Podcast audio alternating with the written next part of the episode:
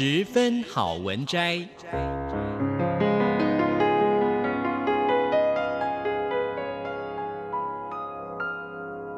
十分钟的心灵补给站。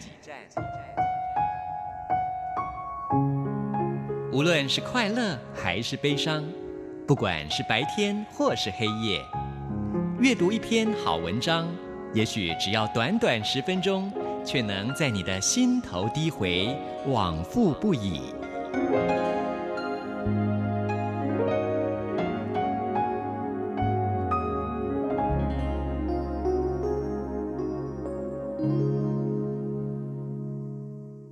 亲爱的听众朋友，您好，欢迎您再一次的收听《十分好文摘》，我是李正纯。我们今天要介绍的这本书是静文学出版的《吃便当》，作者是郑敬耀。郑敬耀是一位媒体记者，他灵巧地撬开了受访者的便当，静候秘密现身。面对食物，人们失去戒心，潜藏在各自记忆里的片段，一一被召唤到餐桌前，午餐就成了他们生命机理的切片。这本书里面，四十六个午餐便当，四十六种人生滋味，借由食物，有人勉想亡者，有人许下心愿，也有人为自身定锚，尝试理解他我的分际，哪怕是不值一审的想望。或者是九玄未决的无解挣扎，这些透过便当折射出来的故事，都成了探见人们幽微心内的光。我们今天要来跟大家分享的这段篇章是这本书的自序，用食物重返回不去的过去。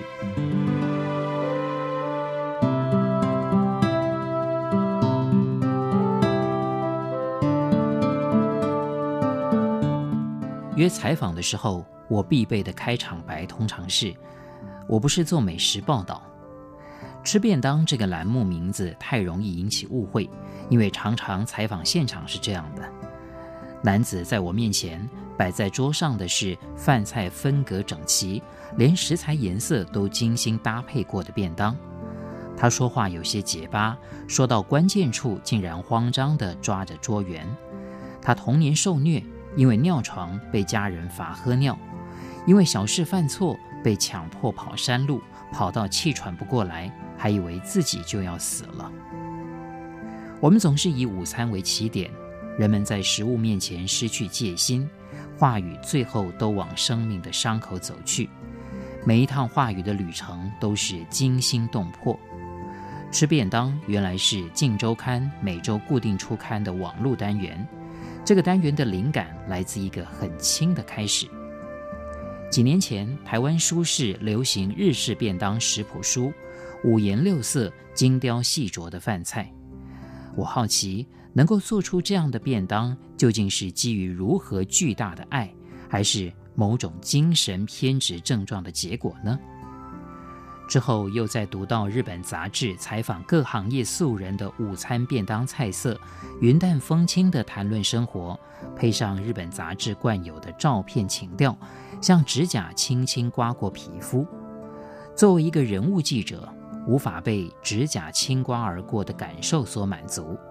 那些看似不值得一说的生活小事，常常影射人生无法向他人诉说的秘密。这本吃便当没有日式食谱书的精细菜色，也不走指甲青瓜的路数，比较像是直接在皮肤上捏出指痕跟淤青。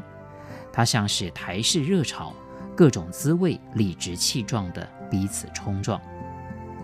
吃食是生活的一种气味，一日三餐，早餐吃得匆匆。晚餐应酬聚餐，吃食选择受制于他人与环境，好像也只有午餐是最接近自我的一餐。难忘的菜，无聊的午餐，都是折射一个人生命的样貌，而围绕着食物的周边也充满了故事。另一个中午，丧夫的妻子坐在高雅的饭厅里，向我展示精致而健康的午餐。我问。门口的贴纸是一句圣经里的话：“你是教徒吗？”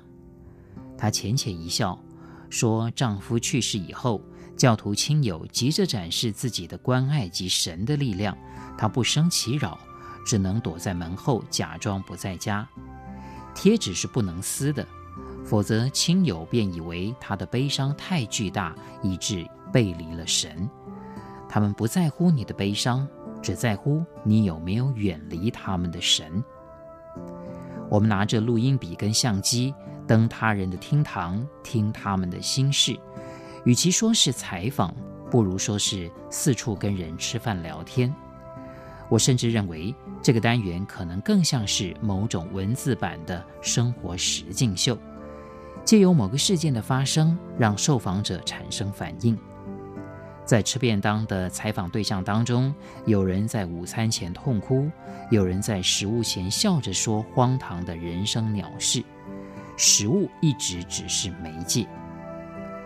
多年前曾经采访一位知名厨师，他向我解释一道甜点，极其用心而且复杂地加入各种味道，企图重现零食巧克力棒的滋味。他认为一般人吃到巧克力棒的时候会想到童年，他想借由这道甜食重现童年。我当时没说出口的疑问：何必这么麻烦呢？干脆丢一条巧克力棒给客人不就好了吗？但又想到这餐数千元台币的高级料理，拿一条巧克力棒当甜点，应该会被贴到爆料公社公审吧。多年之后，我稍稍明白。食物作为一种再现媒介的道理，我们必须透过仪式回到一个再也回不去的过去，而这个仪式必须是处心积虑的复杂化，才能够重现那个失落的一刻。书中的故事主角们，有人厨艺惊人，午餐也可以做出满满一桌菜；有的只是路边买的不起眼便当。他们没有以复杂的仪式回到过去，却在每个不经意的选择与过去发生关系。歌仔戏知名小生午餐只喝牛奶，这是他演戏以来的习惯，怕吃多了跑厕所耽误大家的时间。当过组头的妈妈，午餐是隔夜剩菜，对他来说省吃俭用已经成为习惯。癌症痊愈的年轻人吃的是油腻鸡腿便当。因为生病的时候忌口，深感人生苦短，而吃对他来说是生活最幸福的事了。然而，听遍各种光怪陆离的故事，时常有自我怀疑的念头：故事的目的到底是什么呢？网络时代的人物报道，是不是跟网络上面的发梦文差不多呢？读者也许根本不在乎真实，他们只需要故事。一个比一个还要惊悚细节的故事，打小孩不够，逼小孩喝尿才是值得一读的奇观。You are what you eat，类似的道理。You are what you write。我曾经反省，是否自己人生价值观偏差，相信人都是愚蠢的，人生的过程都是无意义的受苦，以至于写出来的故事，最终都一步一步踏入无光的所在。在这本书里面，我私心选入了养鳖青年的故事。他没有什么特别起伏的人生，便当也说不上特色，故事放在其中非常不典型。但他回乡养鳖的故事，却是整个台湾养殖业的缩影。当我们高喊发大财，把外销农产品寄望在一个市长之际，他的故事刚好映照此刻这个社会的荒谬。对于采访，我一直有个自私的目的，它是我理解这个世界的手段。它不只是追求奇观，而是追问这些人为何会活成现在这个状态，以及这个世界为何会变成现在这个样貌。